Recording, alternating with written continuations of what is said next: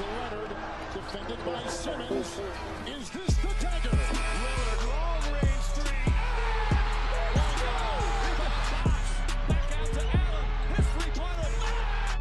Rodada Sexto Homem.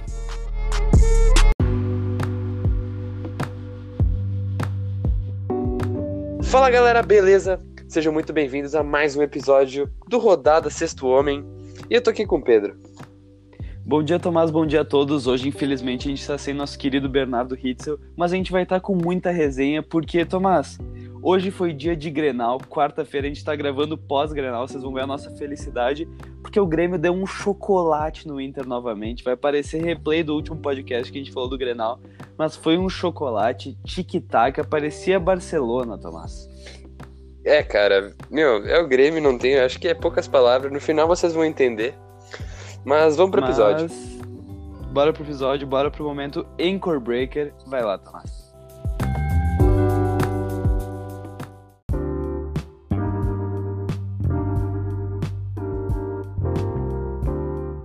Tá, Tomás, agora sim, começando o terceiro rodada Sexto Homem, a gente vai falar aqui dos dias 4 e 5 de agosto, tentando trazer uma cobertura mais perto, mais próxima do que tá acontecendo, porque a gente sabe que tá muito corrida essa NBA, seis jogos por dia todos os dias, então nada melhor que começar com um confronto de Milwaukee Bucks e Brooklyn Nets. Os Nets fizeram o crime no nosso querido MVP e companhia, meteram 119 a 116, e quem te separou desse jogo, Tomás? É, cara, primeiro tem que dizer que, obviamente, é um jogo surpreendente do Nets, porque a gente sabe que é um time que tá meio acabado. Claro, acabado é nessa temporada, mas. Porra, foi um jogo até legal de se ver, porque teve direito a trash talk entre Yannis e Donta Hall. Acho que Donta Hall teve a jogada da vida dele, que foi um trash talk com o Giannis, foi, foi ele empurrando o Yannis no chão. E, cara, uh, querendo ou não, esse jogo o Bucks, como já tem a first seed clinchada, cara, ele não queria nada com nada. Botou a rotação, todos os jogadores da rotação jogarem. Uh, todos os jogadores conseguiram jogar mais de 14 minutos, então, tipo, ninguém ficou parado nessa. Pareceu uma scrimmage. Cara, mas da mesma forma, o Nets fez um jogo bom. Querendo ou não, uh, Lualo Cabarro meteu 26 pontos. E, cara, Jay Crossover estreando da melhor forma possível. Em dentro de dois minutos que ele chegou, meteu uma assist, uma bolinha de três, fez o básico. E Pedro, eu quero deixar ressaltado um negócio, cara. Teve um cara no Twitter que falou que se o Brooklyn ganhasse, ele ia tatuar a cara do Jared Allen nas costas. E dito e feito, o Jared Allen viu o tweet e agora o cara vai ter que fazer essa, essa tatuagem. Cara, isso é genial. Eu gosto muito dessas tatuagens de jogadores porque sempre ficou uma merda. Tô só esperando pra que saia. A do Kobe. A do Kobe. Tem uma do Kobe que é muito engraçada, que, mano, não dá. Mas realmente esse jogo foi bem, talvez, surpreendente. Não sei, porque o Bucks estava nessa pegada de scrimmage. Durante o segundo tempo inteiro, sentaram os principais jogadores. Se não me engano, o quinteto titular não voltou mais pro campo, pra quadra, desculpa. Tô na pegada do Grenal ainda. É que eu tô na pegada do Grenal, cara. Eu tô, tô anestesiado com o Diego Souza fazendo maravilhas dentro de campo, Tomás. Mas Yannis, Chris Middleton, os irmãos Lopes não voltaram pro segundo tempo. Foi um jogo bem amistoso, que nem tu disse. Que nem teve Timothy Luau Cabarro, o TLC, que eles estão chamando. O cara foi um assassino. No final do jogo, o cara tava matando muita bola, eu juro. Ele e o Garrett Temple estavam matando muita bola. O Garrett Temple é um cara experiente na liga, é um é cara verdade. que tem esse arsenal de bolas de três. Mas o TLC, o Lauca Barro, meteu 26 pontos, que o Tomás falou, com 5 de 7 para 3 pontos, o que é um aproveitamento absurdo. Esse Nets acabou mesmo surpreendendo. E olha, esse time todo despedaçado, com Jarrett Allen Acho que se não me engano, nem o Caris Levert jogou esse jogo. Eu posso estar falando bobagem, mas o Caris Levert talvez não tenha jogado, não jogou. E, cara, tendo esses nomes jogando bem, ano que vem, com a adição do. temporada que vem, no caso, com a adição de Kyrie Irving e Kevin Durant, cara, esse time vai assustar a Conferência Leste. Não sei não, hein? É, com os reforços bem feitos, eu tenho plena certeza que sim. Esses caras estavam querendo o Bradley Bill, velho. Mas não, enfim. É, não dá.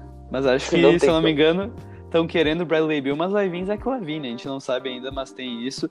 Só que desse jogo, outra coisa que eu queria ressaltar, o final de jogo foi um final muito bom. Assim, não tava um jogo ganho pro Brooklyn Nets e muito menos pro Milwaukee Bucks, era bola por bola. No final, obviamente, o Bucks estava com um time muito inexperiente, um time muito fraco, querendo ou não. Que mal entra. Não tinha nomes muito bons. Tinha Don't DiVincenzo, acho, como principal nome dessa rotação que ficou no final de jogo. Eles estavam fazendo turnovers, errando bola, errando lance livre. Então o Nets aproveitou e matou, Tomás. Então posso seguir aqui ou quero continuar falando mais alguma coisa? É, eu acho que esse jogo não muda muito para nenhum dos dois times, sinceramente. Esse jogo foi mais para afirmar o Nets com a oitava vaga. A gente sabe que o Wizards não vai ter mais chance. E o Bucks não vai perder a first seed, melhor campanha da NBA inteira, então não tem problema. Na sequência do dia tivemos Phoenix Suns e Los Angeles Clippers, num dos jogos mais legais até agora da bolha. O Suns conseguiu a vitória 117 a 115 e os caras estão invictos na bolha, Tomás, o que é um absurdo. Eu tô falando desse Suns desde o desde o inflando expectativas que se eles tivessem com um recorde bom, eles poderiam roubar a oitava vaga. E, cara, Sim. eles têm chance de roubar a oitava vaga. Se eu não me engano, eles estão 0.5 jogos do Grizzlies. Não, posso estar falando besteira, 1.5, eu acho, jogos do Grizzlies. Posso estar falando muita besteira, eu posso ter me confundido, mas tudo bem. Provavelmente Mas tu eu- tá. Eu, tudo bem, Tomás, tudo bem, porque isso aqui é mais lúdico mesmo. Eu queria ressaltar no time do Phoenix Suns a marcação que eles fizeram no Kawhi no primeiro tempo. Porque, assim, eu não consegui ver o segundo tempo do jogo, só vi o primeiro, mas consegui ver inteiro. E Mikal Bridges, cara, ele anulou o Kawhi Leonard. Talvez. Mano, eu juro. Mano, tá, não, eu vou falar mesmo. Mikal Bridges anulou o Kawhi Leonard. Talvez o Kawhi este- eh, estava fazendo algumas tomadas de decisões meio meio parecendo quase um, um juvenil, quase um rookie fazendo essas jogadas. Ele tentava infiltrar pela baseline com o time inteiro do Phoenix Suns quase fechando a baseline, ou seja, Michael Bridges, DeAndre Ayton, Dario Saric, os caras não deixavam Kawhi passar. Paul George também não fez um jogo muito inteligente, os dois queimaram muito bola do perímetro, só que os dois terminaram com mais de 20 pontos, continuando essa sequência, se não me engano, em todos os jogos do Clippers, os dois terminaram com mais de 20 pontos e hoje não foi diferente. Queria ressaltar também que no segundo quarto, se eu não me engano, Cameron Payne meteu duas bolas de três seguidas na cara do Kawhi. E, mano, duas bolas seguidas na cara do Kawhi é uma coisa que Tem que poucos querer. jogadores têm no poucos jogadores têm no currículo, Tomás. E antes de passar pra ti a bola, queria ressaltar o jogo de dupla do DeAndre Ayton com o Devin Booker, que tá um negócio assassino. O Devin Booker terminou com 35 pontos e cara, esse jogo de dupla vai assustar muito o time temporada que vem. Pois é, cara, eu acho que desse jogo dá pra separar. Vou começar falando mais do Clippers mesmo, que perdeu. Depois eu falo do, do Suns, que tem bastante coisa pra falar. Cara, deu pra ver, como o Pedro falou, pô, o George e Kawhi tomando decisões, às vezes, muito, muito precipitadas, ainda mais que, tipo, eu acho que eles se tocaram que o jogo tava muito próximo, eles achavam, eu acho que eles pensavam que ia ser uma atropelada, uma lavada, e daí eles ficavam abusando de trocas defensivas com o Rubio, principalmente o Kawhi tentava fazer a troca e pegar o Rubio na marcação dele, só que o Suns estava fazendo realmente uma marcação boa, não só o Michael Bridges, como, sei lá, quem estava defendendo o garrafão no momento, geralmente era o Aiton, mas, cara, era só trocas defensivas que eles tentavam fazer. Outra coisa, foi a estreia de Williams na bolha, que foi uma atuação bem picha, né? acho que teve Acho que ele atuou melhor fora das quadras, Tomás. Atuou mai, mai- melhor no, no Chicken Wings. Acho que ele Cara- fez proveito, acho que ele gastou todo o basquetebol dele fora ali na questão do Magic Club. Ah, o basquetebol, né? Mas enfim, O famoso basquetebol. cara, além disso, eu acho que essa derrota pro Clippers, ela é um pouco preocupante, talvez, muito por causa do Denver, porque agora eles estão a um jogo atrás do Denver, não sei se... É, um jogo atrás do Denver o Clippers tá, então tá correndo o risco de perder essa segunda seed, não que vai fazer muita diferença pra eles, mas sabe como é que é, né? Sim, sim. Eles estão como principal nome, terminar em terceiro não vai ser bom, porque se eles terminarem em terceiro, eles vão pegar um daqueles times da meiuca da Conferência Oeste, que não vai ser pouca coisa, né? Que não tá no ritmo, né? Um time que já tá um pouco mais encaixado, talvez. Sim. E, cara, eu acho que agora falando mais da parte do Suns, eu vou começar falando do Rubio. Que é a importância do Rubio pra esse time, porque o Rubio realmente tá fazendo a bola rodar muito bem. Tava forçando algumas jogadas ah, ofensivas. A gente sabe que a bola do. O, jo- o jogo do Rubio não é um jogo de, de ser scorer, de pontuar, ele é um jogo mais de servir. E ele tava realmente fazendo isso muito bem, tava, tava metendo assistência, tava infiltrando e chamando marcação pra cima dele e depois soltando pra alguém meter de três. Geralmente esse cara metendo de três era o Devin Booker, eu não sei como é que ele ficava livre. Mas, enfim, Devin Booker meteu, obviamente, o jogo da. Não o jogo da vida dele, porque ele já meteu vários jogos e eu acho que ele vai meter muito, muitos mais. Mas, cara, aproveitamento de 52% de field goal, que não é uma coisa comum para um shooter que ele é. Assim, para um cara que tem realmente muita carga ofensiva. Obviamente, toda a carga ofensiva do Suns fica na, nas mãos dele, meteu 35 pontos. E dá para fazer também, eu acho que uma falar um pouquinho que o Dario Saric no final do jogo estava sendo muito importante, estava cavando muita falta, o Clippers estava sendo meio juvenil, mas o Saric tava, bateu muito lance livre no final. E cara, o Suns se deu bem porque agora entra na briga para essa, oita... essa oitava vaga, tá 2.5 jogos atrás do Memphis, tá, Pedro? Ah, viajei muito então. E cara, só queria falar que o Dario Saric é um puta jogador, é um puta jogador subestimado na liga porque na época de Philadelphia 76ers do processo, o cara concorreu até Rookie of the Year. A galera não dá valor, mas o Suns conseguiu tirar muito proveito de uma troca para ele vir para esse time, Tomás. Sim. E eu acho que dá para passar aqui, né, para um jogo que é, tem, talvez seja um jogo um pouquinho menor, de menos importância para um dos lados. Tomás, que foi dar... por favor, calma lá. Tu não falou do game winner de Devin Booker. Caralho, a gente esqueceu. A gente esqueceu da parte mais importante da bolha, a capa do nosso episódio, Devin Booker meteu um fadeaway contestado por Kawhi Leonard e Paul por George. Paul George. Isso. Tava tudo, tava 115 a 115, foi um absurdo. Cara, quando o Tomás mandou isso, eu tava indo fazer um suco de laranja. E o Tomás mandou esse game winner, eu tive que sair logo correndo da cozinha para ver, porque eu acabei largando esse jogo por motivos talvez que eu tava achando um pouco chato. Não, eu tava achando um pouco chato, mas me arrependi muito, muito mesmo, porque, cara, Devin Booker é poucas ideias, Devin Booker é poucas palavras, Tomás. Sim, eu acho que a melhor parte de tudo, se tu for ver, se tu for pegar o replay, foi os caras do, da- do banco do Suns pulando em cima do Booker e, e, tipo, dando, dando uma rasteira no juiz, velho. Foi muito engraçado. Cara, e eu juro, a gente comentou isso, se eu não me engano, no overtime, antes da. Não, mas eu vou até contar isso pra galera, porque, tipo, saiu um overtime contando como que seria a volta da NBA quando saiu a notícia da bolha e tudo mais. E a gente fez uma parte do episódio contando sobre os game winners de college quando não tinha torcida, que era muito sem graça, tipo, não tinha gritaria da torcida, era só a gritaria dos jogadores. Só que Caralho, deu um verdade. problema e acabou não indo pro ar. E realmente aconteceu isso na bolha.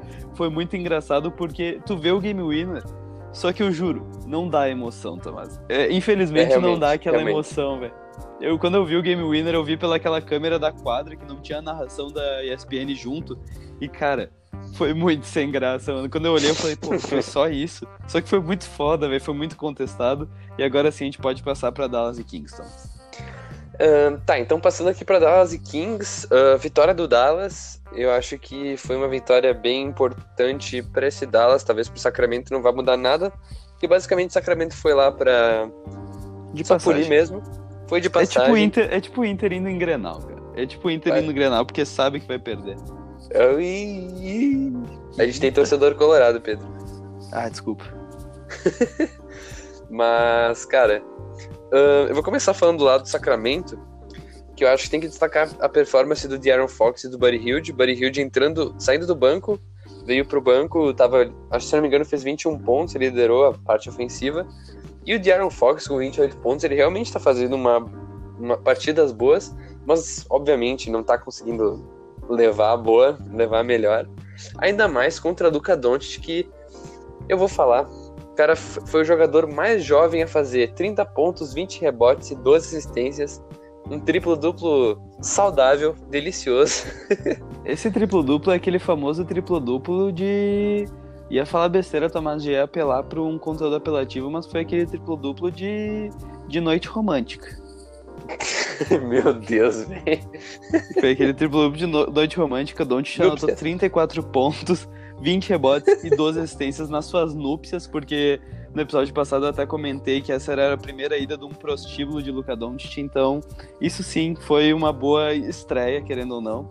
Thomas, tu comentou de Buddy Hilde vindo do banco, só que Kent Bazemore e Bielica vieram junto com ele do banco, anotando mais de 10 pontos, e os três combinados anotaram 9 bolas de 3 o que é um absurdo, cara. O time do Kings, querendo ou não, tá com uma rotação muito boa. Eles estão com jogadores muito importantes. Eles fizeram um jogo duro, tanto que foi pra prorrogação.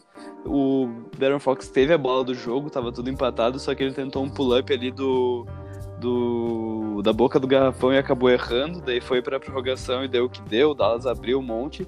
Só que, cara, uma coisa que eu queria ressaltar é que o Dallas Mavericks tá sentindo muita falta de Jalen Brunson, cara. Porque ele é um armador jovem, a gente sabe, só que ele é realmente muito consistente. Ele tava com nove pontos de jogo, sendo meio que o terceiro armador do time, ele tava vindo muito bem. Esse jogo eles não tiveram presente Seth Curry, JJ Barrea jogou apenas 14 minutos, eles não tinham nenhum jogador para a posição de número 1 mesmo. Doncic teve que carregar e a gente viu que ele consegue carregar, cara. Ele meteu um triplo-duplo absurdo. O Dallas, junto com ele, teve Porzingis com 22 pontos e Tim Hardaway Jr. com 22 pontos também. Ou seja, foi um baita jogo para Dallas e não dá para tirar o mérito do Sacramento que fez um baita jogo também, Thomas. Sim, cara, eu vou voltar a ressaltar essa parte que Uh, obviamente, Doncic e Porzingis vão fazer um jogo bom. Eles sempre, sempre num jogo do Dallas, tipo, eles vão, eles vão ter stats bonitas, stats legais de se ver. Só que o escape ofensivo desse Dallas é o Tim Hardaway Jr. Eu, não tô, eu juro que eu não tô falando da boca para fora isso, mas tipo, ele quando o Tim Hardaway Jr. joga bem nesse Dallas, eles pode ganham. ter certeza, é, pode ter certeza que eles vão ganhar, velho, porque se eles mantiver uma consistência, tipo, vai ser mais difícil de dobrar, vai ser mais difícil arriscar uma dobra no, do Doncic, sabendo que tem o Tim Hardaway Jr. livre para matar uma bola de três quando ele infiltrar, entendeu? Eu acho Sim, que isso é cara, é interessante. Porque, tipo, se o Doncic ficar fazendo essas infiltrações e jogar pro Tim Hardaway Jr. aberto num corner, ele tem um aproveitamento de 1 de 12, que nem o último jogo, cara, não dá. Se ele tiver um não jogo dá. que nem o de, o, o de ontem, no caso, para quem tá ouvindo de anteontem, Cara, se ele tivesse aproveitamento sempre, esse time do Dallas vai longe, cara, porque vai. o Doncic precisa de jogadores bons, abertos, para ele poder fazer o jogo de infiltração dele.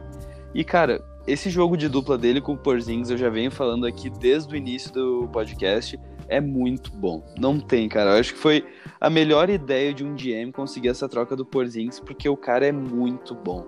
O cara veio muito bem de lesão, ninguém sabia como ele ia voltar. Só que ele voltou melhor do que quando ele parou, porque a gente lembra que ele parou sendo um All-Star. Só que agora ele tá sendo consistente em um time competitivo, que é muito diferente que ser um jogador bom no Knicks, né? Sim. É, ser jogador bom no Knicks, ia dizer até eu, mas enfim. Até o é, Randall. Depende. Até o Randall. Ah, ser um jogador bom no Knicks até o. Ah, deixa eu pensar em alguém. William Diego Potker. Souza? Porra, Cacete, mano.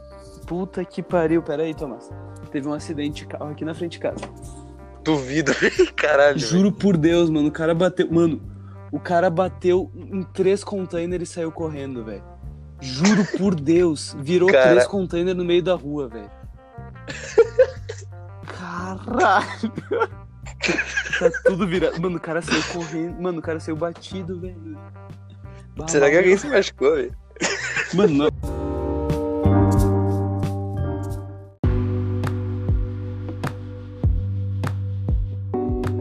Continuando aqui, vamos para Orlando e Indiana Pacers. Mais uma vitória do Indiana Pacers. Eles estão 3-0 nessa bolha. E tem um nome para isso, né? Eu acho que uh, TJ Warren é o MVP até agora da bolha. Você há de concordar comigo, né, Pedro? É o Kawhi sem grife, né, Thomas? é o Kawhi com grife, Pedro, na real. Não, porra. Kawhi é o Kawhi, mano. Não dá. É o Kawhi sem grife, é o Kawhi sem holofote. Cara, Pacers destruiu esse jogo logo no primeiro quarto, metendo um 43-22 para cima do Orlando, sem brincadeira.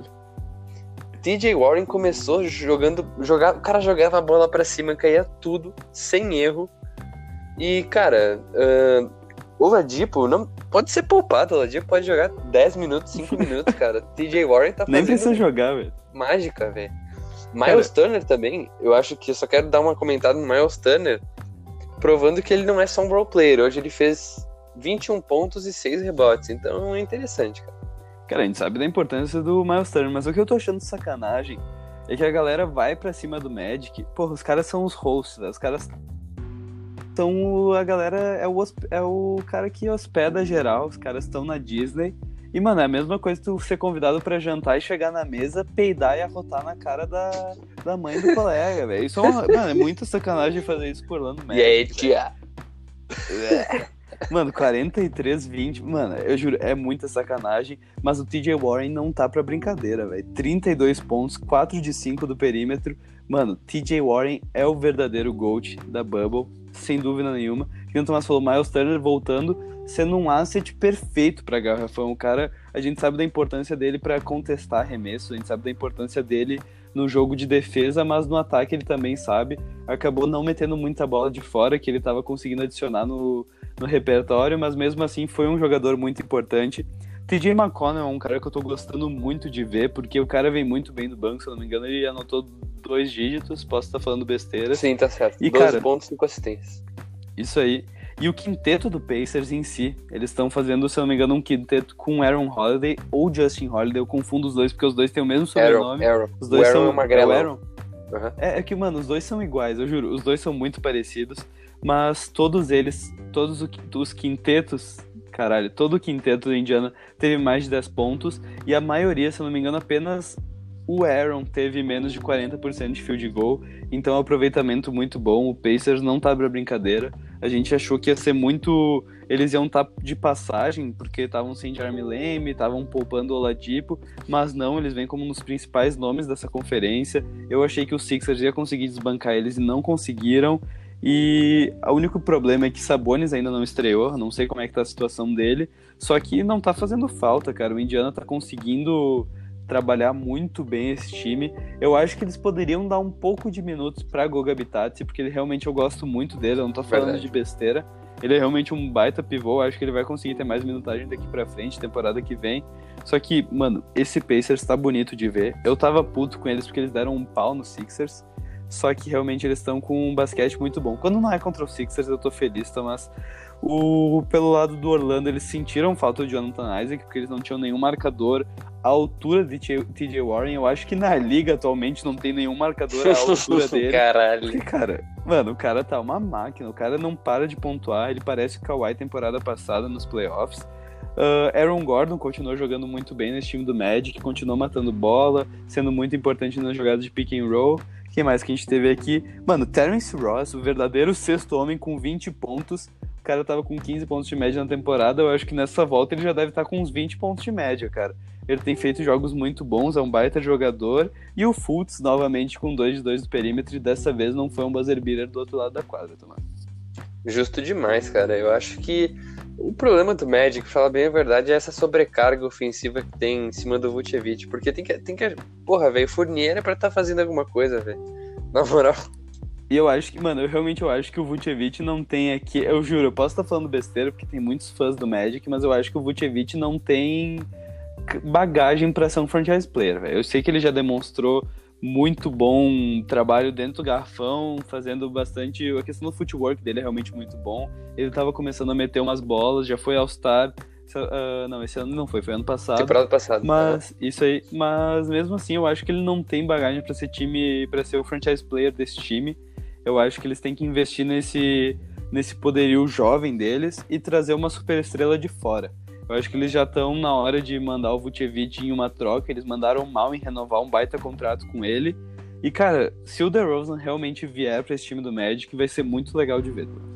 Então, nessa pegada aqui, TJ Warren como MVP da bolha até agora, eu e o Pedro a gente meio que deu uma pensada, separou e montou meio que um quinteto ideal, mais sexto homem, ah, de performances até agora, de quem que a gente acha que tá jogando melhor. Então, seria o All-NBA Bubble Team.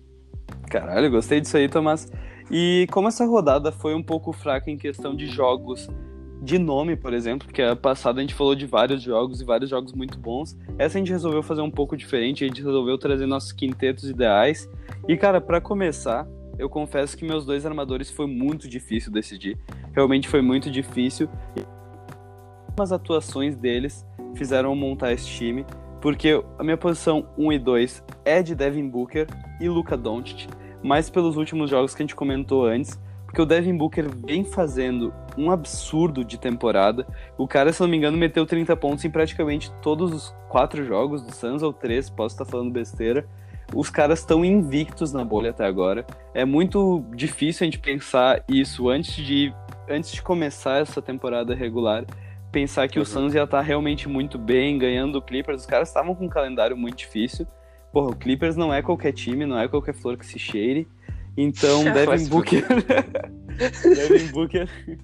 Devin Booker veio muito bem. O cara tá, meteu 35 pontos e game winner. É inevitável botar ele nesse time. E ao lado dele, nosso querido menino prostíbulo, nosso querido noviço rebelde, Luca Doncic, com aquela atuação de triplos duplos. Já é o segundo triplo duplo dele na bolha, eu acho que é o recordista até agora. E o cara tá jogando muito, Tomás. Confesso que queria fazer uma ressalva aqui pra Shai Gildes Alexander, mas mais pelo carisma do que pelo basquete apresentado. Ele tá jogando muito bem, mas não tá pra um All-NBA Bubble Team. Mas, cara, Devin Booker e Luca Doncic são meu backcourt. Eu acho que eles não, não dariam um ponto sem nós. Cara, eu, na parte do Don't, eu concordo, coloquei ele também. Só que talvez eu implique um pouco com o Devin Booker.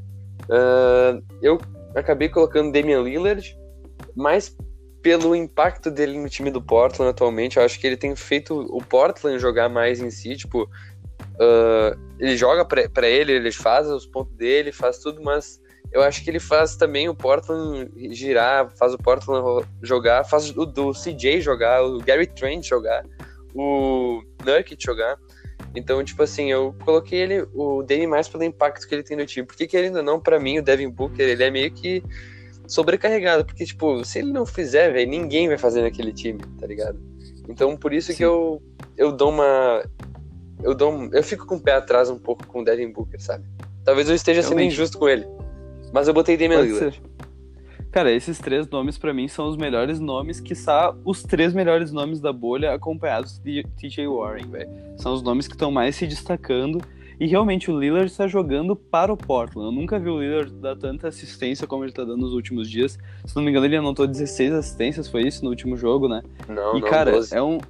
Não, não no último. No último contra. Cara, eu não lembro se foi contra o Boston, mas Boston, ele anotou Boston. umas 16 assistências, foi um absurdo.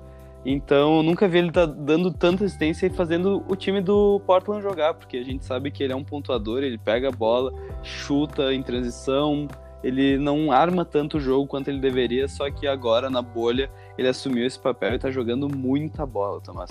Posso pular para os nossos wings? Bora. Cara, a posição de número 3, eu podia passar direto, não tem discussão nenhuma. Não é nem de LeBron James, não é nem de Giannis Antetokounmpo, não é nem de Kawhi Leonard, é sim de TJ Warren. O cara tá com 32 pontos de média nessa bolha e fazendo jogos absurdos, Tomás. Acho que isso é Ele- inevitável, né? Cara, ele tá perto dos 60% de, de três pontos, velho. Isso é absurdo, mano. Na moral, isso é absurdo porque ele tem fa- faz, vem fazendo, velho. Pensa, pensa nisso, cara. Cara, 60, não, e não é tipo só 60% chutando tipo duas, três bolinhas por jogo. O cara chuta mais de 10 bolas por jogo, cara. Ter 60% de aproveitamento é um absurdo para um jogador desse calibre. E acompanhado dele, Tomás, eu quis gerar um pouco de polêmica, tenho um pouco de medo de tu ter colocado o mesmo cara que eu, mas pra mim, o meu segundo wing desse time é o nosso querido Carmelo Anthony, Tomás. Eita porra, caralho. Quem tu colocou antes de, eu, antes de eu continuar aqui? Quem tu colocou? Cara, eu realmente fui pela falta de criatividade mesmo. Eu botei o Anthony Davis pelo jogo de 40 pontos dele. Eu sei que ele teve duas atuações meio amargas e talvez eu tenha mandado mal. É, não, lembrando que a gente montou essa, essa lista antes de Oklahoma City Thunder e Lakers, por isso que eu quis levantar a bola do Shai. A gente montou essas listas antes desse jogo. Mas realmente o Davis fez jogos muito bons. Eu já tô me incomodando muito com aquela rotação do Lakers, que eu já falei em dois episódios, eu não vou repetir nessa aqui, mas eu tô com muita vontade. Mas eu acho que o Carmelo Anthony, ele pode não estar com o melhor aproveitamento de todos, só que ele tá matando muita bola importante. Eu acho que todos os jogos do. Eu acho que eu vi todos os jogos do Portland até agora, e em todos os jogos ele matou pelo menos uma bola nos últimos dois minutos de jogo. Teve aquele jogo contra o Memphis que ele meteu duas bolas de três no último minuto, praticamente.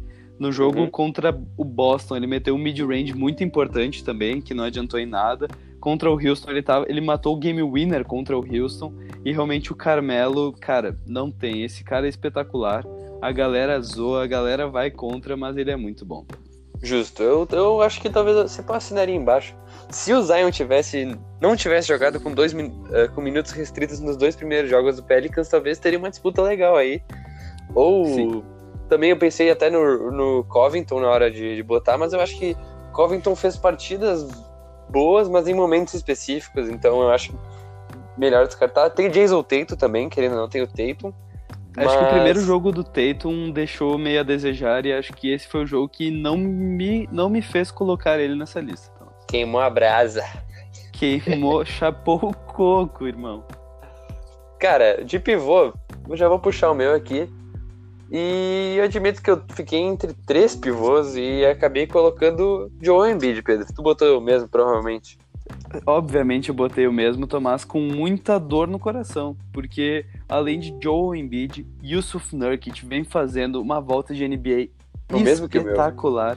É óbvio, eu te falei tu- que tu queria manter o segredinho, o Tomás não me contou o quinteto dele, e eu tinha certeza que ele botou esses dois, porque Yusuf Nurkic, se eu não me engano, ele fez um jogo de 4x5, 5 ou mais em quatro estatísticas, menos em steal, se eu não me engano, ele meteu me- menos de 5.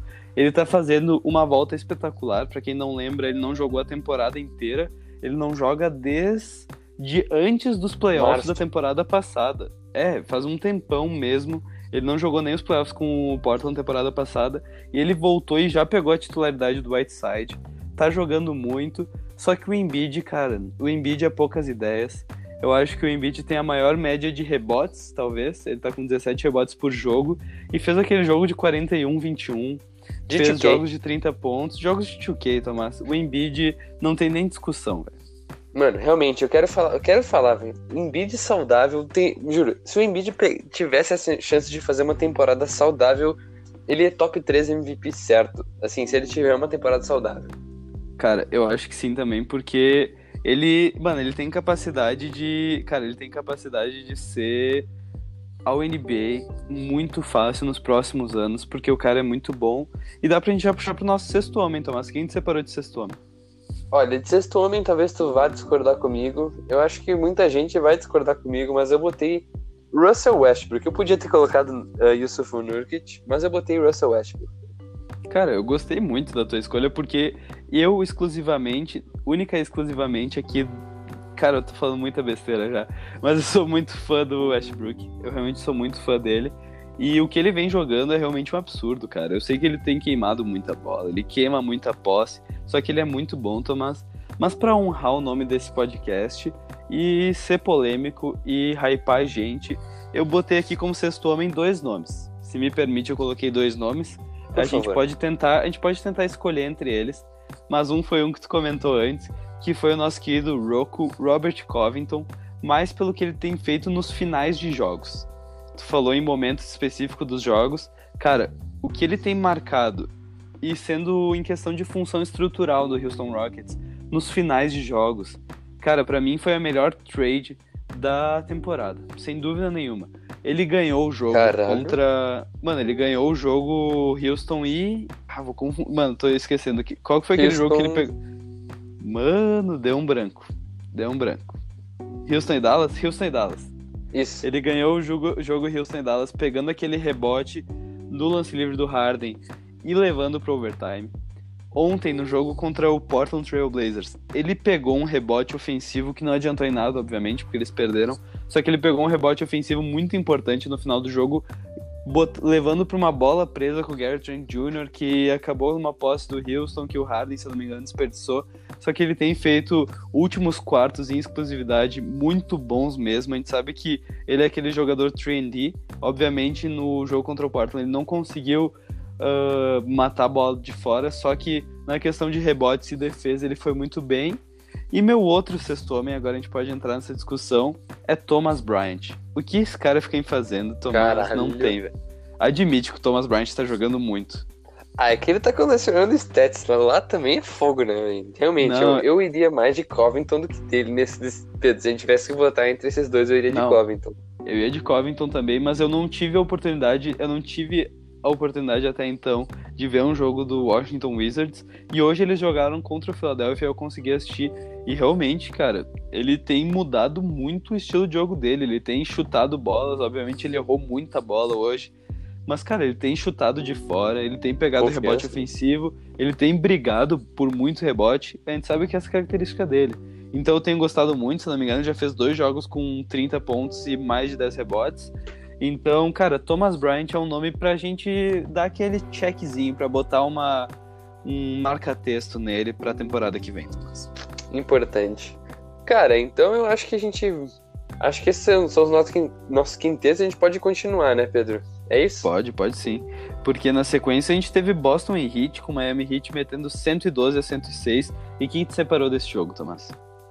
Cara, esse jogo, primeiro a gente tem que dizer que o jogo foi completamente dominado pelo Miami. Tipo, obviamente teve muitas partes que o Boston chegou perto, mas não teve nenhuma troca de liderança. De ponta a ponta foi Miami. E, cara, depois do halftime, o Ban Adebayo pegou essa responsa. Miami tava sem Jimmy Butler, pegou essa liderança ofensiva. Ele e o Duncan Robinson meteram 21 pontos. E, cara, eu mandei bem lá no Dunkest, botei ele como, como capitão Como e fiz, fiz bem. E, cara, Duncan Robinson, eu quero falar um bagulho que a galera fala que qualquer um poderia fazer o que ele tá fazendo. Porque ele- só que ele faz o básico muito bem. Ele, meu, recebe a bola, chuta, pronto, velho. Fez isso, senta e é os guri. Tá Cara, ligado? eu acho guri que- demais. Clay Thompson É isso foi que tem que fazer. três, três anos assim também. Pois é. Clay Thompson E, cara- fazia o básico e muito bem feito. É isso que, é isso que se destaca. Sim, e da parte do Celtics, eu acho que o que ferrou com eles foi o fato de, fato de estarem aproveitando muito mal os arremessos, assim, tipo, o Tatum no final, ele tava forçando muita bola junto com ele. É que, tipo assim, tem uma rotação que o Boston tava fazendo, que é, tipo, os três reservas que eles têm, mais o, o Marcos Smart, que no caso também é um reserva, mas, tipo, tu entendeu? Ele é um sexto É, homem. os, enfim. é os- jogadores nada a ver ali deles, que é tipo o Brad Banamaker e uns nomes que é bem nada a ver. Que no 2K daí- não tem nem facecam, velho. Cara, o Tatum, ele pegava a bola, ele simplesmente corria pra dentro, ele forçava muita bola, ele, ele tentava infiltrar e tomar falta, tipo, no estilo Brandon Ingram, assim. Ele, ou ele tentava, tipo, chutar muito de longe, e, cara, ele tava forçando muito. Kemba teve que assumir a responsabilidade nesse jogo, a bola também não tava chegando muito no Jalen Brown, ele meteu, tipo, 18 pontos, acabando com aquele regime dele lá, com ele tava metendo 20 pontos por, ah, em, tipo, ah, vários jogos seguidos. E, cara, esse jogo foi muito importante porque era um confronto direto. Então, o Miami tá, tipo, um jogo atrás de Boston. Então, o negócio tá acirrado agora.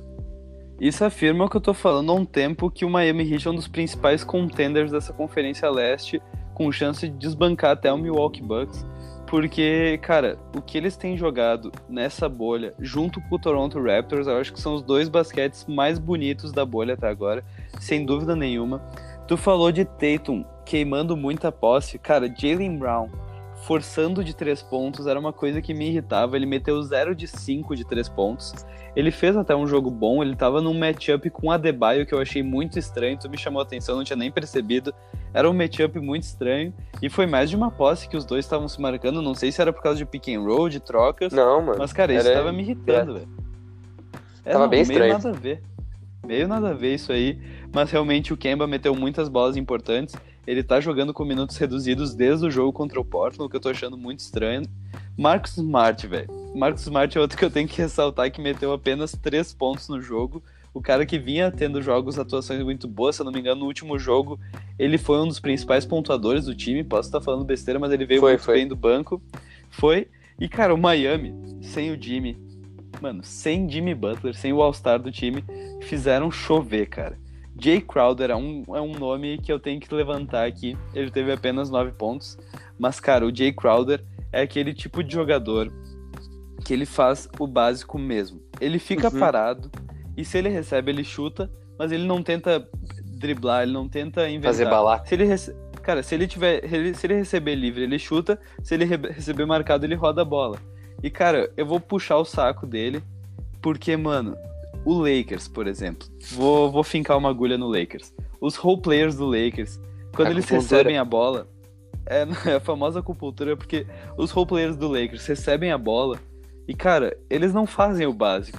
John Waiters, J.R. Smith, eles pegam, começam a driblar a bola, tentam chutar contestado. E, cara, é por isso que o time do Lakers não tá jogando um basquete campeão que a gente ressaltou no último episódio. Porque eles não têm roleplayer do nível do Jay Crowder, que para mim seria um nome perfeito para aquele time do Lakers. Eu juro que seria cara. perfeito para esse time. Porque, mano, cara, o que ele tá jogando. E não. Eu juro, se vocês verem um jogo do Miami Heat, vocês nem vão perceber ele em quadra. Mas o que ele puxa de marcação, porque querendo ou não, ele é um baita shooter desde a época de Boston Celtics. E, mano, eu tenho que puxar o saco dele. Eu sou muito fã, eu gostei muito dessa troca que o Miami Heat fez, porque eles conseguiram descolar Igodala e ele. O Igodala até meteu uma dunk muito engraçada, não sei se tu viu, que ele saiu rindo e falando: É, mano, eu consigo dunkar ainda. Foi muito engraçado, acho que foi uma rebodank. Tu viu? Cara, eu não cheguei a ver. Eu sei que ele tem um livro. ele, tem, ele tem um livro infantil, não é? Não, não. O Ito Amor tem um livro infantil. Ele tem um livro sobre a vida dele, Igodala. Iggy. Mano, o Ito Amor já respondeu o Tomás no Instagram. É importante dizer isso, Tomás. A gente sempre esquece. Meu parceiro. Foda. É o, é o faixa do Tomás. Daqui a pouco a gente chama ele para um episódio. Cara, outro nome que eu achei muito da hora. Isso eu achei muito da hora. Porque o Eric Spoelstra, acho que ele fez uma mudança na rotação, obviamente, que é o Jimmy Butler para ser poupado. Só que quem sub substituiu o Jimmy Butler vindo do banco não foi Tyler Hero, que seria o nome mais. Seria o nome mais certo, bem, entre aspas. É, o nome mais coerente. Não, ele colocou Kelly Olynyk, que eu já vim destacando ele no episódio passado, que ele tá fazendo uma baita uh, baita bubble, ele tem jogado muito, e acho que o Eric Spoelstra viu isso, colocou ele no time titular. O cara anotou 15 pontos, meteu quase um triplo-duplo, o que é um absurdo para esse jogador. E, cara, os últimos dois jogos ele meteu mais de 20 pontos vindo do banco. Acho que nada mais justo ele começar a titular. E o próximo a vir para titularidade tem que ser Goran Dragic. Porque o Kendrick não novamente jogou com minutagem restrita, não faço a menor ideia o porquê, e anotou apenas 4 pontos com aproveitamento péssimo, 0 de 3 do perímetro. Só que eu tô achando que o Goran Dragic vindo do banco é a arma secreta desse time do Heat. Porque, cara, é raro os times que tem um jogador desse calibre, um jogador quase um All-Star, o quarto melhor canhoto da NBA atualmente. E, cara, ter esse jogador vindo do banco junto com o Tyler Hero é, é muito bom, cara. Eu seria muito feliz se tivesse o Goran Dragic só no meu banco, velho. É privilégio, é privilégio. Meu, o que mais falta nessa porra de Sixers é um armador decente. Claro, tem o Ben Simmons, mas, mano, isso deixa pra depois, né? Deixa pra depois, mas Raulzinho no time titular não tem. É isso aí. Uh, pra fechar essa noite do dia 4, teve Houston e Portland, que foi um jogo, acho que no estilo jogo eletrizante e importante pra caramba pros dois times. Mais pro Portland, obviamente, mas enfim. Uh, deu. Acabou dando Portland, acabou. Deu a lógica. Deu a lógica, acabou. Como, como o Grenal, Pedro? Eu lembrei do Grenal agora, falando em lógica. Muito fácil, cara. Damian Lillard é o Everton Cebolinha da bolha botou Russell Westbrook pra mamar. Caralho!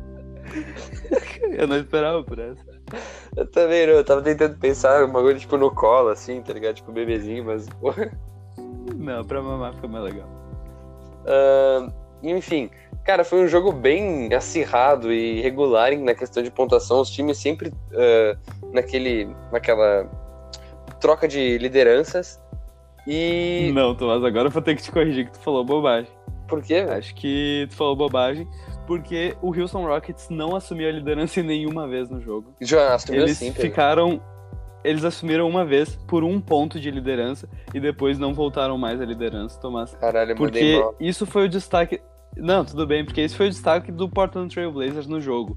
Os caras foram muito consistentes. Se não me engano, teve uma hora que eles abriram 16 pontos do Houston e o Houston não foi capaz de abrir mais de um ponto de vantagem. O Portland realmente está vindo com um objetivo. O Houston tá meio que querendo se manter ali entre os, os quatro, os cinco primeiros da conferência, mas o Portland tá vindo com objetivo e eu acho que eles estão conquistando esse objetivo, Tomás, porque tu me falou, eles estão muito próximos de tirarem a vaga do Grizzlies já, né? Sim, agora, juro, tem um monte de página de basquete falando que é capaz de, de realmente dar Portland na oitava seed, Pelicans na nona, ou Grizzlies na Caralho. nona, velho. Tem muita gente falando que não tem que é capaz do Grizzlies não acabar nem pegando, fazendo play-in. E, tipo, A gente tem que falar depois, a gente tem que falar um pouco mais tarde no jogo do Grizzlies, mas a situação do Memphis tá bem feia mesmo. tá bem complicado. E, cara, é- agora falando do Portland, todo, todo mérito para pro Portland, porque eles vêm fazendo. Porque Damian Lillard está focado, ele tá, ele tá realmente trabalhando como se fosse um coach daquele time. Tipo, Sim. ah, orientando jogadores mais novos, pa- passando experiência. E eu não quero falar nada, mas eu acho que meu destaque para esse jogo foi um lance do CJ McCollum muito smooth. Daqueles que ele passa a bola por trás das costas e arremessa. Não sei se chegou a ver, ele meteu um crossover, passou a bola por trás das costas e arremessou. Eu acho que foi o momento que eu acabei indo aos pés e tomando banho, Tomás, porque teve uma parte do final do primeiro tempo que eu tive que. Tive um chamado da natureza, tive que ir aos pés e fui tomar um banhozinho. Nada mais justo. Quando eu voltei já tava no segundo tempo, nada mais justo, Tomás. Então eu acabei, posso ter perdido esse lance, mas realmente o que o Portland vem fazendo, cara, o que Damian Lillard vem fazendo. E Tomás, se o Yusuf Nurk tivesse na- no time, eu acho que é o mesmo esquema do que se o Pelicans tivesse o Zion desde o início. Se o Nurk tivesse no início da temporada, eu acho que o Portland não ia estar precisando dessa de toda essa Verdade. briga, porque, cara, ele faz a diferença, eles são o Big Three. Eu acho que a contratação do Melo demorou muito pra vir, porque o Carmelo Anthony é uma máquina, velho. O cara é uma máquina, eu falei antes na seleção, mas quero falar aqui. O cara é clutch, ele não perde o sangue frio. Ele meteu uma bola de três pontos, praticamente game winner desse jogo. Um absurdo e não foi, tipo, livre. Um cara veio marcar ele, não foi que nem contra o Boston. Um cara veio bem em cima, não lembro quem do, do Houston, mas foi muito bom. Esse jogo, eu juro, esse jogo foi muito legal. Mas acho que do lado do Houston, Tomás, a gente tem que ressaltar alguns nomes. Dos principais, tem Daniel House, que estava jogando praticamente como um All-Star, com 17 pontos e umas dunks bem da hora, ele é muito bom em meter dunk. E o nome do jogo do lado de Houston foi o Barba. Mas o outro Barba, Tomás, o Barba Jeff Green. O cara anotou 22 pontos, meteu bola de 3 a rodo no último quarto. Eu juro, ele tava. Se não fosse por ele, seria um blowout esse jogo, porque ele era o cara que fazia o time do Houston jogar, metendo em one, metendo bola do perímetro, marcando. O cara tava jogando muito bem. E eu confesso que eu nem sabia que ele tava nesse time do Houston. Eu achei que ele já tinha saído, porque esse cara pipoca em tudo que é time. Ele é tipo o Celso Rotti, e quando tu vai ver, ele tá treinando o Flamengo. Lucha, o Lucha. Celso Rotti no Flamengo.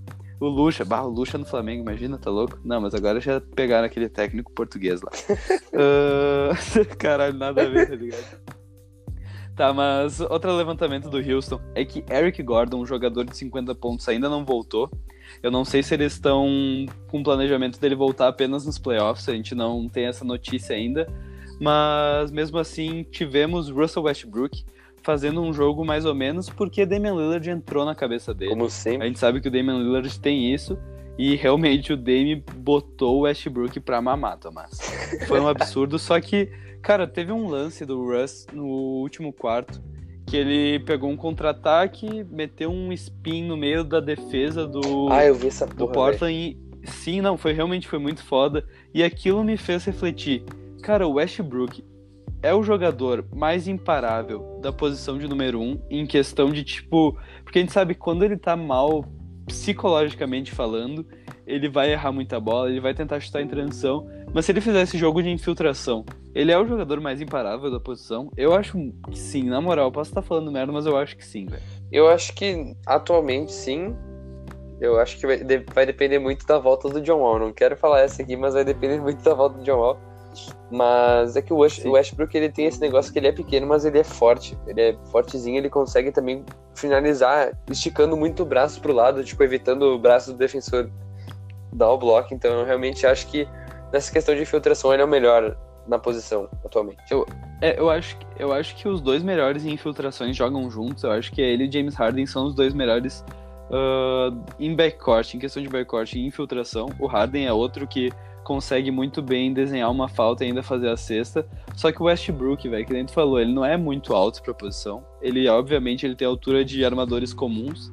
Só que, cara, ele é muito forte. Então, qualquer matchup que ele caia é praticamente um mismatch. Eu tava vendo ontem o Demi, o CJ, em algumas trocas tentando marcar ele. E, cara, era um mismatch. Ele consegue colocar o cara no poste e levar vantagem como se fosse um pivô. É um absurdo. Sim. É muito raro a gente ver jogadores dessa posição, desse tamanho, conseguindo tirar tanta vantagem usando o corpo. São poucos jogadores com essa capacidade, né? É verdade. E com esse atleticismo na cidade também, né? Tipo, querendo ou não, Sim. atleticismo é uma coisa que decai, mas ele continua. Tudo bem, ele é um cara que ele força muitos arremessos. Esse é o, esse é o único problema do Westbrook. Ele força muito arremesso. Que eu até vou falar um pouco mais Cara, pra é frente, falando do Yamoran, no caso. Sim. Mas, cara, tem isso, tem isso mesmo, porque a galera, ah, essa questão do atleticismo, a galera meio que duvidou, bem entre aspas, dessa troca dele com o CP3 e do Westbrook por causa da questão que o CP3, ele não usa tanto corpo, ele usa muito mais o IQ de jogo dele, a inteligência, o- os fundamentals dele. O Westbrook joga única e exclusivamente pro físico, única e exclusivamente para as infiltrações, pro atleticismo, Sim. e uma hora isso passa, porque os dois têm uma idade muito parecida. E, cara, o CP3, ele não vai perder esse IQ. Mas o atleticismo do Westbrook uma hora vai se perder. Só que a gente não viu isso ainda, cara. Por isso que a galera tava achando que a longo prazo foi uma péssima troca pro lado do Houston. Em questão que o contrato do Russ é muito alto. E tem essa questão de, da saúde dele. Só que, cara, ele tá fazendo render muito essa troca. Ele tá sendo, às vezes, um dos principais nomes, principal desafago, desafogo do time do Houston. É. Desafago. Cara, nessa aí a gente, acho que a gente pode passar pro dia 5, né? Pra hoje. Pra ontem, Sim. no caso, né? Pra quem tá ouvindo. Pra quem tá ouvindo, foi o dia do baile. Ah, eu vi que. Eu vi que a polícia, a PM lá do. A PM do, de Porto Alegre colou na arena, deu altas treta, porque, cara, o jogo de futebol foi permitido, mas baile ainda tá proibido em época de Covid e foi uma sova, Tomás, e foi uma sova. Essa foi daquelas de, Tá tipo? Grêmio dos. Grêmio eh, borracha e louco. Grêmio Grêmio da depressão. Não, essa eu vi no, vi no, no, no Twitter do Sandro Sotile da depressão. Ele é muito bom, velho, na moral. Ele é muito bom essa página. Essa é a melhor página que tem. Procurem. Eu juro, procurem que essa é a melhor página que tem. Não dá. Tá, seguido pro dia 5 de agosto, o dia já abriu bem com o jogo Jazz e Grizzlies. O Jazz acabou levando a melhor. Foi um jogo que eu, se não me engano, assisti final do segundo quarto e, e o resto do jogo. Então. ahn, cara, eu, eu já peguei o jogo com o Jazz meio que dominando ele. ah, eles estavam usando aquele tipo de, um tipo de marcação com o Yamoran. Muito interessante que todos os times que jogaram contra o Memphis estão usando, vou falar um pouquinho mais pra frente, mas antes eu quero ressaltar que Joe Ingles, Donovan Mitchell e Mike Conley fizeram fizeram o crime, eles basicamente abriram a quadra, tipo, tava, meu, juro, tava caindo todas as bolas de três que o Jazz tentava, se não me engano, por- meu, a porcentagem hoje tava muito alta de, de bola de três do Utah Jazz. Ahn, cara, eu acho que o mais importante foi o papel do que o Mike Conley tava fazendo, que, que era tipo.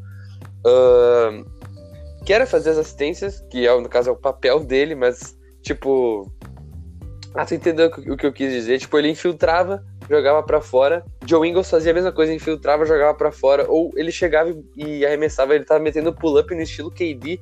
Tanto que ele fez 25 pontos, meteu 6 de 11 de 3 pontos. Então, o cara é poucas ideias, 50% de aproveitamento.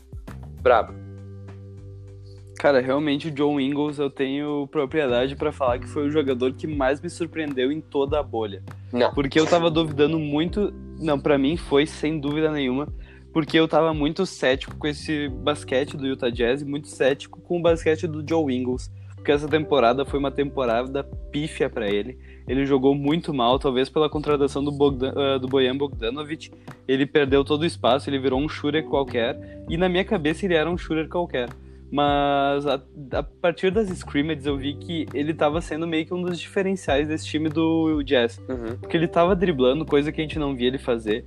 Ele tava conseguindo rodar a bola. Teve um jogo, se eu não me engano, ele meteu seis assistências nas scrimmages, o que é um absurdo para um jogador de- desse nível, um jogador desse, desse estilo de jogo. Cinco hoje. Então o Joe Ingles, 5 hoje, Uhum. caralho, ele tá me surpreendendo muito, cara.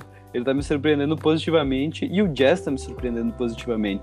A gente sabe que Donovan Mitchell é um baita jogador, mas eu não imaginava que Mike Conley ia voltar tão bem. Não imaginava que o Gobert ia voltar tão bem, a gente sabe da capacidade dele, mas eu não imaginava, eu achei que o Gobert ia estar fora, porque nos últimos jogos do, da temporada ele não estava muito bem, depois do All-Star, eu achei que ele ia estar meio fora, mas não, ele voltou muito bem, ele voltou pegando ponte aérea e defendendo o garrafão, prote- protegendo o aro, que é o que ele sabe fazer.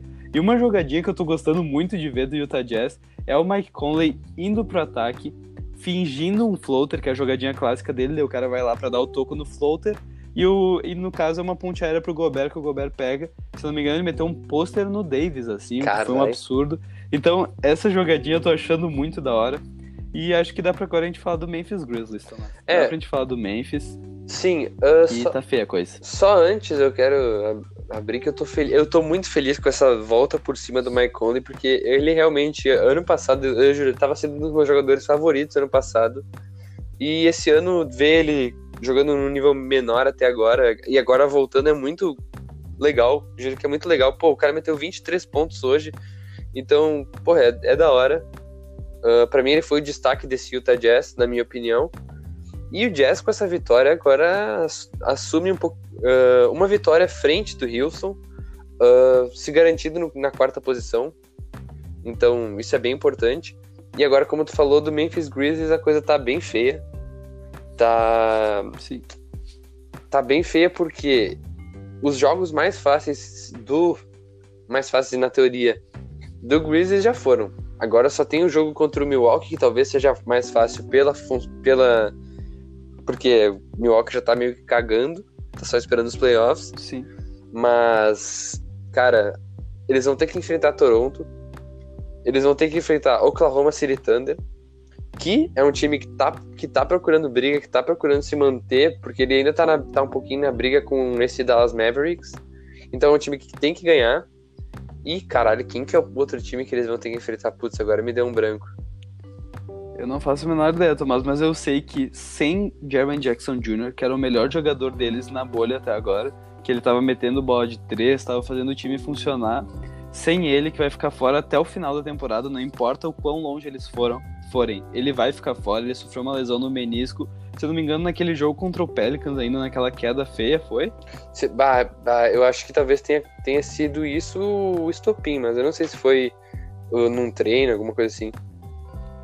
É, realmente eu não sei quando que ele se lesionou, mas foi uma lesão bem séria que vai acabar deixando ele de fora. A gente sabe que ele, o Memphis jogou os últimos jogos da temporada regular antes da pausa em questão do Covid sem Jaren Jackson Jr. e ele já estava fazendo muita falta.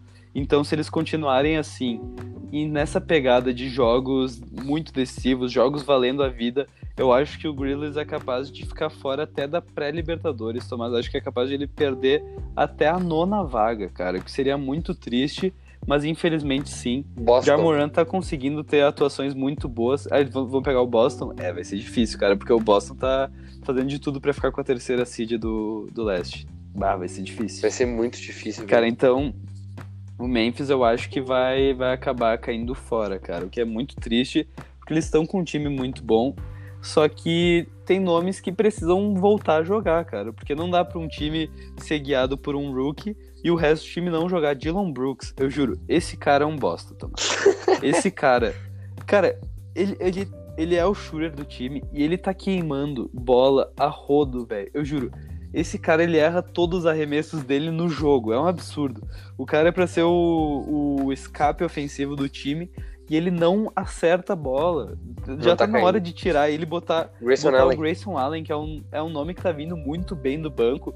Tá na hora dele ser titular, cara. Tá na hora dele assumir, assumir essa, porque Dylan Brooks não dá mais, Tomás. Eles têm que assumir que eles são um time jovem, eles têm que botar Josh Jackson para jogar, tem que botar agora na volta da próxima temporada, já pensando no futuro, Justin Winslow, que é um nome muito importante, muito volátil. Ele não tá. Então ele já tem que pensar na próxima temporada. Não, ele não tá na bolha, eu tô falando pra próxima temporada ah, tá. já, pra eles já irem pensando na próxima temporada. Porque, cara, esse time é jovem, esse time tem muito futuro, só que sem JJJ já dá pra ir dando meio que tchau pra essa temporada da NBA. É, eu realmente acho que tá bem tenso o negócio. Eu acho que, como eu tinha falado desse negócio da marcação do Yamoran, eu vi numa, eu vi numa página de basquete que faz umas análises bem legais. Eles estavam falando que os, o Grizzlies está três de, teve três derrotas nessa, nessa bubble, né? Três de três jogos. E todos esses três jogos, todos os times usaram o mesmo estilo de marcação no Yamoran que assim, quando, quando vão fazer um screen, eles deixam o Yamorã aberto pra bola de três, forçando, tipo, apostando que o Yamorã não vai cair. Tipo, cara, ele é rookie, ele tá numa situação de, de pressão. E ele nunca teve um pull-up, assim, muito decisivo, um pull-up muito bom. E, tipo, eles estão forçando ele a meter, tipo, uns seis pull-ups por jogo. Que não é uma coisa normal. Muito menos pra um rookie. Não, coisa.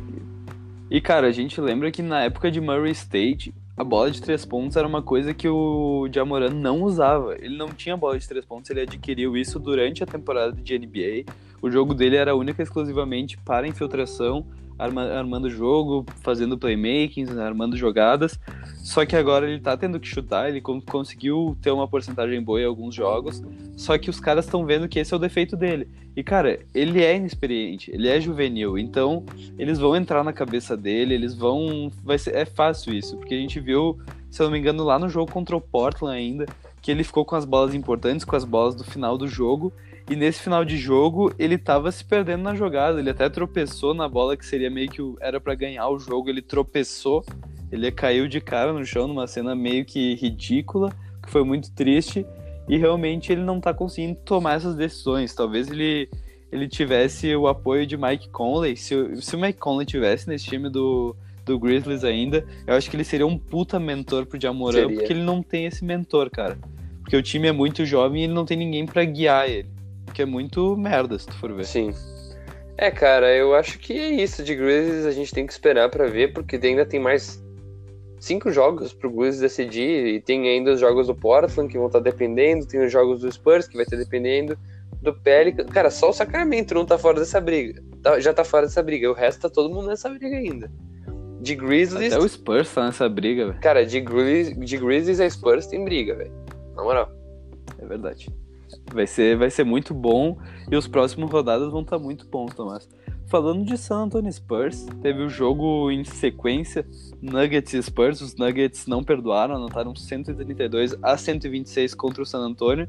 San Antonio que veio invicto, perdeu a invencibilidade para os Sixers e agora eu acho que eles vão começar a tomar a surra até que eles se juntem ao Sacramento Kings e fiquem fora dessa batalha para a oitava vaga. Porque, cara, o Nuggets com o MPJ, eu juro, eu canto essa pedra, Tomás. A galera não quer chama, me ouvir. A galera chama, não quer me ouvir. Chama, chama. Chama. É o cabeça de gelo, cara. MPJ com back-to-back -back 30 games, velho. 30 pontos e 15 rebotes, sem nenhuma assistência e um aproveitamento muito bom de quadro, Tomás. MPJ não tem. Eu falei desse cara no Inflando Expectativas, a galera ignorou, a galera falou que era delírio, mas não, cara, o MPJ é uma máquina, Tomás. Cara, eu realmente acho que esse é um jogo, abre aspas, descartável pelo fato de Spurs ter perdido ele. Se, for, se tivesse ganho, seria importante. E o Denver só se afirmou mais e o Spurs só caiu um pouquinho mais. Então, tipo, não sei, não tem muito a dizer. Cara, é importante que o Nuggets está chegando próximo, que nem tu falou, de Los Angeles Clippers, que era uma coisa que a gente achava meio impossível de acontecer. Ah, é verdade. O Clippers acabou perdendo alguns jogos jogo que não eram para perder. É, então o Denver é capaz de roubar a segunda seed da, do Oeste, que seria um baita feito para eles, porque no momento, se eu não me engano, eles estão pegando o sexto colocado. Eu confesso que eu não tenho o schedule aqui, eu não tenho Oklahoma. A, a Oklahoma, que seria um embate muito difícil. Seria um embate muito difícil mesmo num playoffs. Mas o Nuggets tem apresentado um basquete muito bom sem Jamal Murray sem Gary Harris, né? Porque o Jamal Murray continua com aquela mordiscada na virilha que ele teve, que a gente sabe muito bem. E Gary Harris também não voltou ainda, o que é muito triste.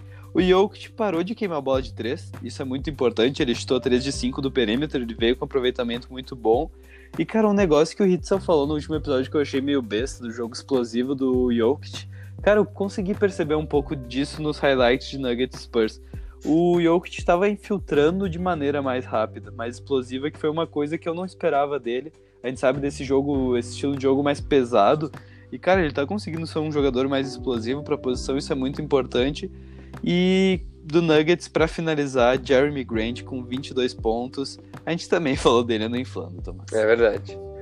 Cara, eu acho que eu vou te dar as graças de falar também desse jogo de Philadelphia e Washington Wizards que o Philly levou.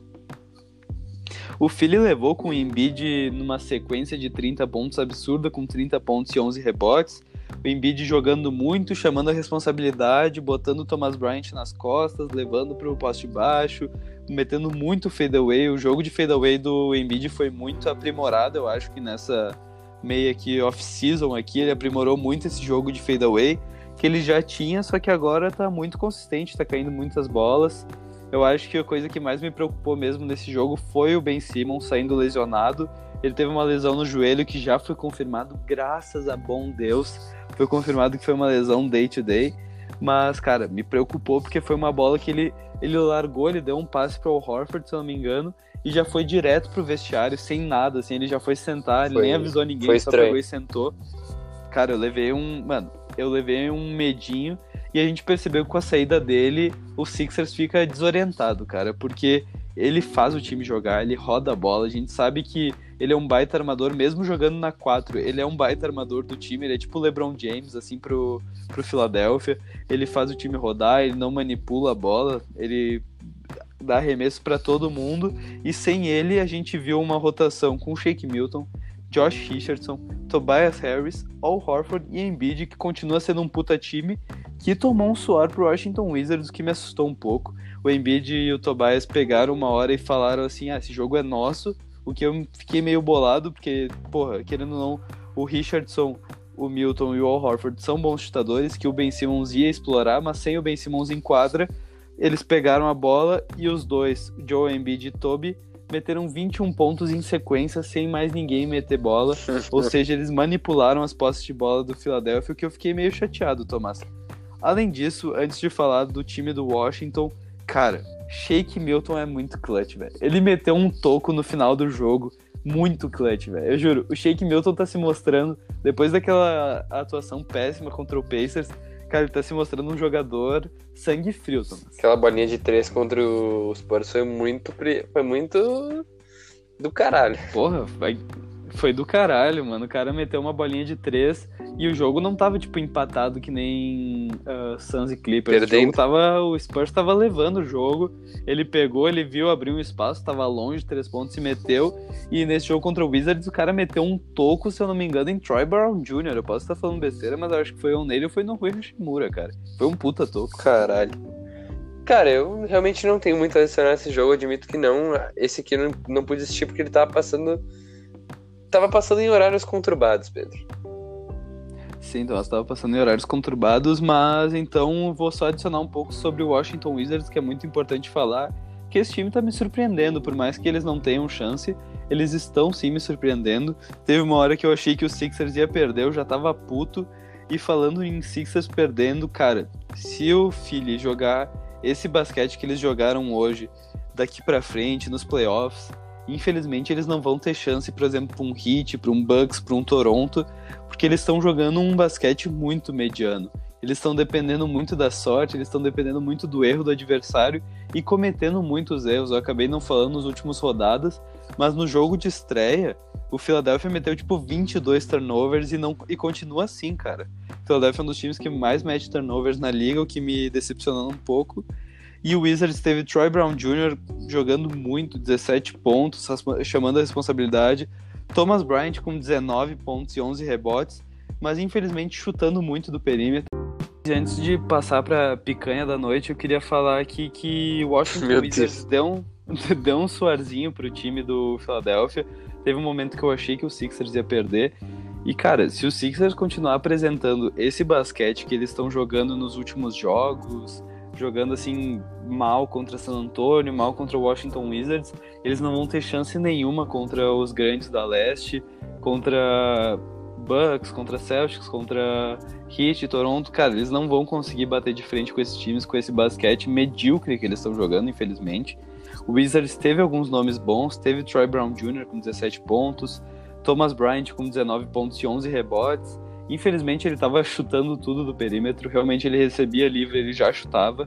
O Sixers estava fazendo essa marcação, deixando ele mais livre. Ele terminou com um de 5 do, do perímetro. E antes de passar agora, teve uma cena no final do jogo, que como tava sem torcida, obviamente, cara, o Thomas Bryant ficou muito puto com a marcação de uma falta no Embiid. Ele deu um grito, eu juro, ele, eu não sei como ele não tomou uma técnica, velho. Ele ficou xingando o juiz, gritando, eu acho que uns 30 segundos, assim, ó, sem parar. Sem parar mesmo, foi um absurdo. Tipo, Dali. E, e Tomás, tipo, Dali, Tomás, sabe um jogador que jogou muito do Washington Wizards? Quem? Vou te dar uma dica. Eu falei muito dele no Inflando Expectativas. O Troy Brown Jr.? Não. Jerome Robinson, cara. Ah, Riram de mas- mim. Riram de mim, ele meteu 19 pontos. Ish o cara Smith. tá jogando muito. Ish Smith parecia. Mano, o Ish Smith de headband parecia Bradley Bill jogando. Mas não, Jerome Robinson jogou muito, 19 pontos. E, cara, ele vai ser muito importante pro decorrer da história do Washington Wizards temporada que vem, cara. Agora sim podemos passar pra picanha. Então, passando aqui pra picanha, começamos com Oklahoma City Thunder e Los Angeles Lakers. Esse jogo, se eu não me engano, foi transmitido, teve lá na ESPN e tal. Que agora a gente tem que admitir que, é, cara, a narração em português é mil vezes melhor que ver os bagulho em inglês. Muito mas não é melhor. isso que Cara, não é isso que a gente tem que falar, mas tipo, eu acho só mais legal, só quis adicionar isso. Mas foi um jogo que eu realmente não esperava que fosse. que as coisas iam ocorrer desse jeito, Pedro. Exatamente, Tomás. Foi praticamente um blowout pro Oklahoma City Thunder. Eles terminaram com 105 a 86. E, Tomás, isso se deve muito ao fato da defesa do Thunder. Porque o OKC, eu acho que eles acharam um jeito, eles acharam alguma forma de anular LeBron James e de anular Anthony Davis. Porque ah, eu até tava vendo o jogo, eu consegui reprisar o finalzinho depois do Grenal, porque a gente não conseguiu ver o segundo tempo, infelizmente. Porque o banho de bola foi dado no, na arena do Grêmio, onde a gente queria realmente ver o que estava acontecendo. Mas eu consegui pegar o finalzinho, eu consegui reprisar um pouco do jogo do Thunder. E, cara, a defesa do Oklahoma tava espetacular. Porque a gente sabe que o jogo do Lakers é um jogo de garrafão, é um jogo de infiltração, é um jogo de poste baixo, tanto do LeBron quanto do AD. E, cara, o Oklahoma deixou, deixou o garrafão cheio de gente. Sempre quando o Davis recebia no poste baixo, vinha uns três pra ajuda, via o CP3 mais um, porque o CP3 tava marcando o cara, o cabeça de área, o cabeça de área, não tô pensando no futebol. Tava marcando o cara que tava na cabeça do garrafão. Ele já ia pra ajuda e vinha mais alguém que tava, sei lá, na zona morta, vinha pra ajuda. Então o Davis tinha que soltar no perímetro. E hoje foi um daqueles dias que o Lakers estava péssimo do perímetro. Eu não tenho o aproveitamento deles aí, eu ia, ia ajudar muito se tu tivesse, Tomás, eu não tô com ele aberto aqui. Só que eles estavam muito mal. Se eu não me engano, no primeiro tempo, o LeBron tava com 2 de 12. Não, não lembro, era mais ou menos isso que tem na, na minha cabeça os stats. Mas mesmo assim foi uma noite péssima em questão de aproveitamento pro Lakers. O Oklahoma tava forçando muito essa, essa jogada para fora do perímetro, para esse trabalho. 13%. Tipo, 13%? Caralho, velho. Tá, realmente o Oklahoma achou um jeito de marcar muito bem esse Lakers. E se outros times conseguirem ver esse jogo e adaptarem isso para um jogo novamente contra o Lakers, eu acho que eles acharam a criptonita desse time de LeBron James, Thomas. É, cara, porra, meter 5 de 37, velho. Porra. Caralho. Mano, Tava foda. feio o negócio. Cara, realmente, se tu for ver o- os quartos, tipo, a pontuação dos quartos, velho, o Oklahoma no primeiro quarto forçou o Lakers a fazer só 18 pontos. E lembrando que o primeiro quarto é o quarto que, sei lá, tá o LeBron jogando, tá o Davis jogando, então não é pouca coisa, velho. Não é tipo os reservas jogando. E o, Le- e, o, e o Lakers é o time, se eu não me engano, com maior pontuação na liga de média por jogo. Acho que são Sim. 120 pontos por jogo, cara. É alto, velho. Mas, É cara, eu acho que, como tu, tu falou da defesa, eu acho que é interessante falar do Chris Paul com o fadeaway dele no ataque. Cara, ele teve, teve jogadas que era o Davis marcando o Chris Paul e ele metendo fadeaway em cima do Davis, velho. Tem os braços do. Juro, o braço do Davis é do tamanho do meu corpo. O braço, mano, eu juro, o braço do Davis dá o tamanho da minha cama, eu acho, mano. Eu acho que eu juro, precisaria de umas três camas minhas só pra caber o Davis, mano. E realmente ah, dá pra ver quando o, o Adams faz o screen pro CP3 e ele acaba pegando um pivô, dessa vez foi o Davis a vítima. Cara, quando ele pega um pivô, dá pra ver o sorrisinho que ele faz no rosto, porque ou ele vai botar o pivô pra dançar, ou ele vai meter bola na cara. Porque o CP3 tem um jumper que ele faz, que o arremesso dele não é tipo pulando reto, é pulando pra trás. Então é muito difícil de um jogador, tanto com o wingspan enorme, que nem o do Ball Ball que teve esses dias, cara, mesmo o cara tendo o maior wingspan do mundo, ele não vai conseguir dar o toco no CP3 por causa desse fadeaway que ele faz, dessa jogadinha de corpo pra trás. Que o Inclinado. cara. Mano, ele, ele chuta inclinado, exatamente. E é muito da hora esse estilo de jogo dele. Eu gosto muito de ver o CP3. E o CP3 não joga só no ataque, cara. Ele joga dos dois lados da quadra. Eu acho que isso é o mais importante nesse time do Oklahoma. Essa, essa liderança que eles têm com o Chris Paul. Sim, e, cara, e tam, tamanha liderança que o Chris Paul, ele, ele liderou o time em pontos, em rebotes e em assistências. 21 pontos, 7 rebotes, 6 assistências. Cara, esse Thunder, que era para ser o, a última seed da Conferência Oeste, batendo Verdade. o dito por muitos até pelo ser o futuro campeão, cara. Então, realmente tá, decep... tá para mim tá decepcionante o Lakers. Realmente tá decepcionante. Porra, 86 pontos, cara.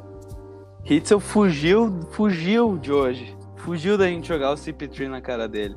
Hitzel fugiu. Vamos cobrar ele no próximo. Cara, eu acho que passando aqui a gente pode falar de um jogo que. Esses dois últimos jogos realmente.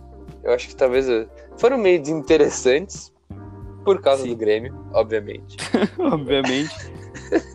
Não tem, não Mas- tem dúvida nenhuma, Tomás. Eu acho que entre esse, esse espaço, Lakers e Oklahoma e Toronto e Orlando, só dá pra levantar que Isaac é o nome do Brasil nos próximos cinco anos no futebol brasileiro, Tomás. Pronto, pode falar de Orlando e Toronto.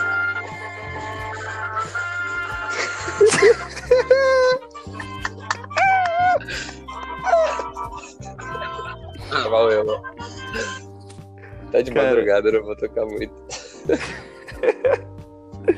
Mano, só falta jogar um ba bandeiraço aqui na minha sacada, velho. Eu juro, só falta isso, velho. Que banho de bola, na moral, velho. É tem isso aí, cara. falar. É o Grêmio, cara, não tem. Eu. A gente tem que falar dos outros times, mas antes eu tenho que falar. Que eu tava meio tenso, porque os Colorados estavam botando pressão nesse jogo, estavam falando que iam ganhar. É Só que é importante sempre dizer, assim. É importante dizer que o presidente do Inter ofereceu um bicho para os jogadores de um milhão de reais para eles dividirem entre eles se eles ganhassem esse Grenal. E mesmo assim, o Grêmio deu uma sova. Mas uma sova que parecia jogo treino Grêmio Esportivo de Bento, velho. Eu juro, foi uma sova, uma sova absurda. Jean-Pierre deitando. Mateuzinho saiu no primeiro tempo ainda e fez mais que Guerreiro em campo. Isaac. Cara. Isa Tomás, Isaac, em 15 minutos de Grenal, fez mais gols que Guerreiro em dois anos de Grenal. Falo mesmo. Porra, é verdade, mano. Cara, Isaac joga pra- jogou pra caralho. Não- como o Pedro falou, quando ele entrou, o Pedro falou assim: Ah, esse aí deve jogar pra cacete. Nome bíblico. Eu mandei assim, teve um colega nosso que também tava acompanhando o jogo com a gente, e o Isaac entrou e eu falei assim, ó, anota, Isaac é o nome do gol. Deu 10 minutos, o Isaac fez uma caixa de bate-pronto no ângulo do Lomba, que meu Deus do céu, cara. Pra quem não é gremista vai estar passando essa parte do podcast, mas eu juro, o Grêmio passou a sacola no queixo. Sabe aquela surra de saco no queixo do, Não, Inter, velho? Surra de, saco no queixo, velho. Cara, realmente, e novamente, cara, o Inter, tá, passou pelo Esportivo de Bento, meteu, sei lá, 4x0, o Grêmio tomou sufoco pra passar do Novo Hamburgo. E daí os caras zoando, né? Ah, não, o Grêmio parece que tá mal, o Grêmio parece que se cagou pro, pro Novo Hamburgo. Tá aí Noia. Tá aí É, o não, resultado. toma, tá aqui, ó, tá aqui, ó. Assim, ó, seu. O Inter é um time, eu juro, o Inter é um time bandido. Os caras batem sem bola, deram duas cotoveladas no nosso querido Diego Souza, o Cauan Raymond da Zenha. Mano, deram duas cotoveladas nele. Cortezinho, o que que falar do, do Cortex, velho? O que que tu vai falar do Cortex, velho? Mano, o cara jogou. o cara jogou o fino da bola. Eu juro, eu nunca vi um lateral direito jogar tanto quanto o Cortex jogou hoje, velho. Na moral. Essa marcação, velho, juro, a marcação do Cortez hoje anulou viu? tudo, velho. Tu viu o Marcos Guilherme em quadra? Em campo, desculpa, tu viu? Nem sei, parece o Marcos Guilherme parece o Iago, se eu não me engano. É, esse exato, parece o Iago trazendo aqui pro basquete, mas, mano, o Cortez anulou ele. Jean-Pierre deitou em quadra. Luciano até entrou. Mano, e Tomás, eu acho que agora a gente pode falar de um assunto sério, que é a nossa querida despedida. Que a gente tá em clima de despedida, a gente vai falar mais disso na conclusão do episódio, mas Everton Cebolinha fez a última atuação dele com a camisa do Grêmio. A única parte triste de ter ganho esse Grenal, desse momento ter terminado, é que Everton partirá. Mas vai partir, eu acho que volta. Um dia ele volta. Ele, pa- ele parte pra. Eu acho que é o certo, Tomás. Ele parte em alto estilo, ganhando a taça Noveleto Neto. Qual é que é o nome da taça que a gente ganhou hoje? É João Noveleto Neto, um bagulho assim. É, a gente ganhou a taça João Noveleto Neto. Ah, Everton de capitão, a gente nunca tinha visto isso. Foi uma cena muito bonita. E, cara, o Everton já me deu muitas alegrias, já me trouxe muitos orgasmos futebolísticos. Cara, eu queria muito agradecer a felicidade que ele me trouxe. Realmente, desde 2016 eu acompanho o futebol desse moleque. Esse moleque que agora a gente pode chamar de homem, talvez. E o cara merece. Parabéns, É, Everton, de Fortaleza pro mundo. É, cara, o Everton, assim, ele, ó, cara, naquela run pela Copa do Brasil e pela Libertadores, ele vinha do banco e vinha sempre muito bem, no estilo dos irmãos Viteco, tem que admitir que eu No melhor estilo Guilherme. Biteco. Eu Sim. fazia bastante essa comparação, ele vinha do banco e vinha muito bem, assim, preciso, assim como o PP vem quando ele é trocado, Eu quando ele acho- sai. Eu acho que o Grêmio tem isso, né? De fazer uma transição entre jogadores. Porque, por exemplo, o Luan era o craque do time, o Everton vinha do banco, o Luan acabou perdendo destaque, o Everton assumiu, e o PP começou a vir do banco. Eu acho que essa transição vai ser eminente pro PP assumir esse manto.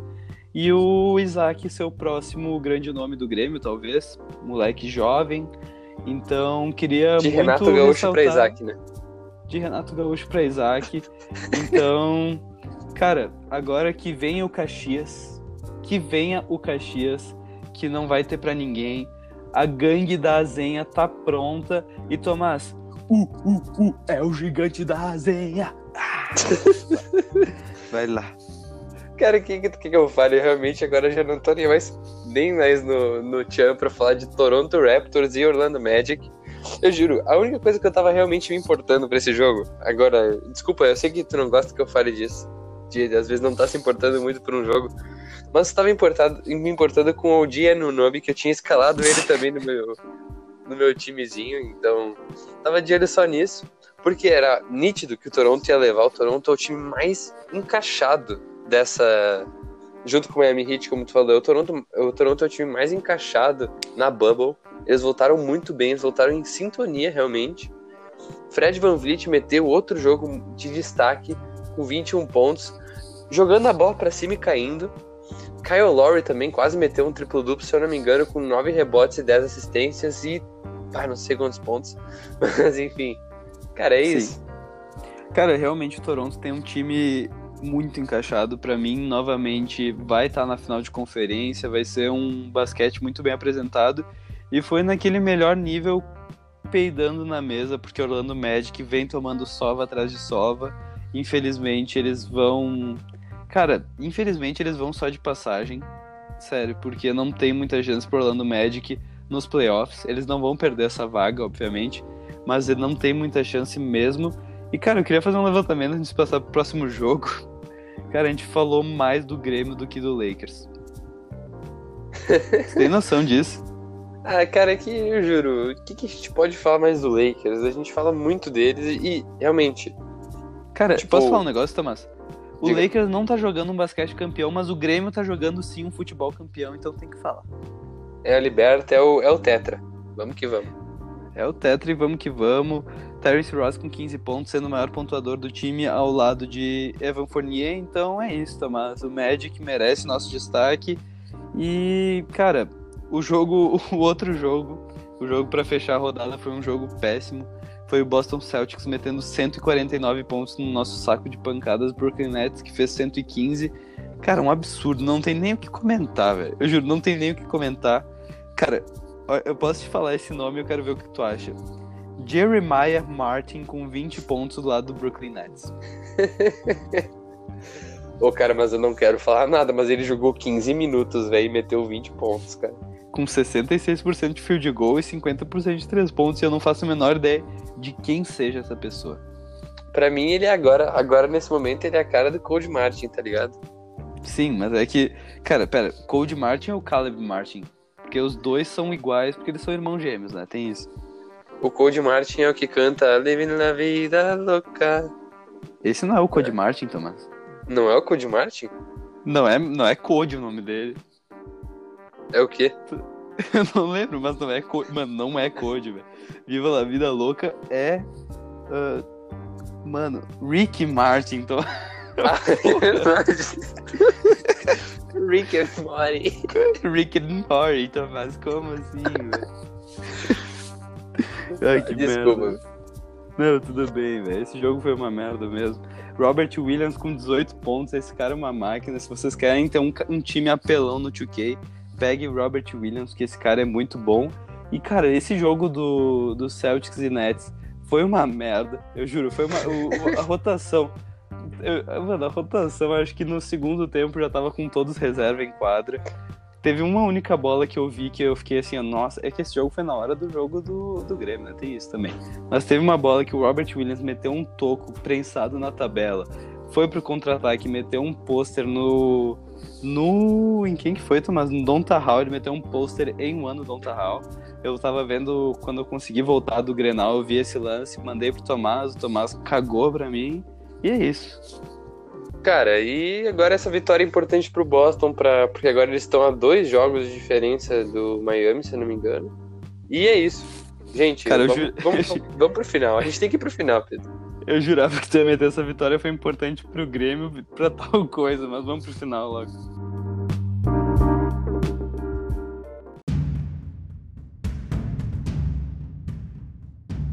Então, como todos os outros episódios, a gente vai estar indicando alguns jogos que vão acontecer na quinta-feira, no caso, o dia que está sendo lançado esse episódio, e na sexta-feira. Ah, jogos que podem ser jogos que vão definir alguma coisa na tabela, jogos que vão ser legais de assistir, ou até por puro por, por, clubismo, né? Certo. Pedro, o que, que tu pensou aí? Cara, essa rodada vai ser recheada de jogos maravilhosos. Vocês vão se deliciar com muito jogo de basquete bom. E logo às 4 horas da tarde do dia de hoje, quem tá ouvindo pode estar ouvindo às 4 horas da tarde ter se ligado que está tendo Miami Heat Milwaukee Bucks. Eu acho que dois dos principais contenders ao Conferência Leste, talvez uma provável final de conferência, ou talvez a gente esteja olhando pro time campeão da Conferência Leste. Vai ser um jogo muito bom porque ah, na- se não me engano, no último confronto entre eles, Bema Debaio anulou Yannis Antetokounmpo. E a gente vai ver se eles conseguem fazer isso de novo, porque é muito difícil anular o grego. Se eles conseguirem fazer isso, talvez eles sejam uma boa, um bom time para tirar esse favoritismo do Milwaukee, né, Thomas? É, isso é verdade. E, cara, eu vou indicar dois jogos. Na verdade, eu vou indicar três, mais ou menos. Mas, tipo assim. ah, dois são por, por clubismo, porque o Pelicans vai jogar back-to-back. Ele vai jogar na quinta e na sexta. Que são jogos ah, de confronto direto, que é um contra ah, Sacramento Kings, se eu não me engano. E. Caralho. E Washington Wizards, então não é confronto direto, mas é importante. O Pelicans não pode se dar o luxo de perder nenhum desses jogos. Então eu acho que isso vai ser interessante, porque vai ser jogo com realmente com sangue nos olhos. Mas assim, um jogo que vai ser muito legal de assistir vai ser Portland e Denver na quinta-feira, às, 8, às 9 da noite. Cara, Portland e Denver, ah, pro Portland é muito interessante ganhar esse jogo pra chegar mais perto do Grizzlies pra ficar uma vitória de passar o Grizzlies. E se passar vai ser muito foda, porque ninguém espera isso.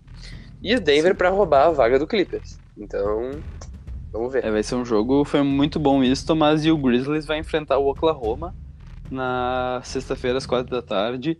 E, cara, o Grizzlies tem grande chance de perder esse jogo. Então, a gente pode estar vendo uma troca de seed já nessa, nessa próxima rodada.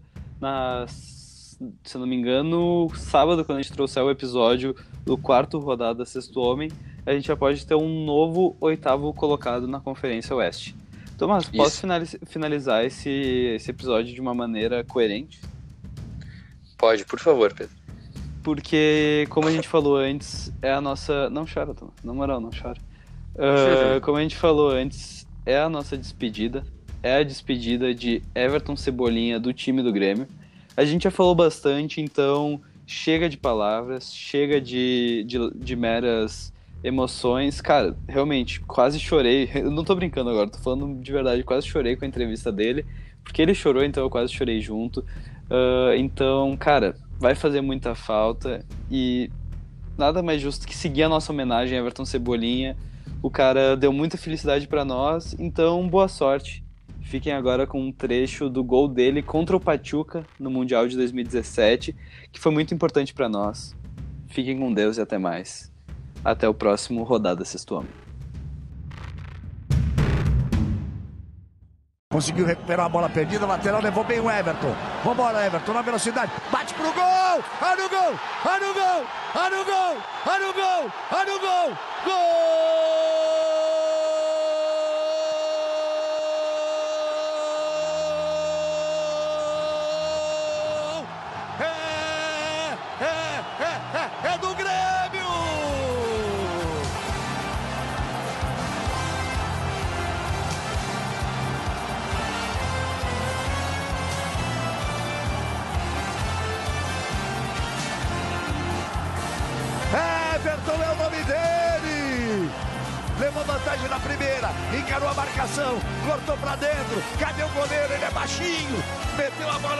Superior, é gol do Grêmio.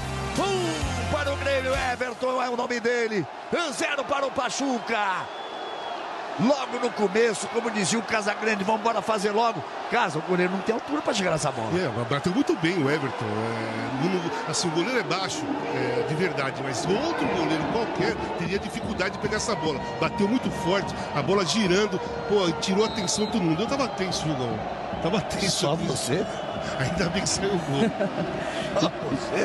E de novo brilhou a estrela do Renato, né?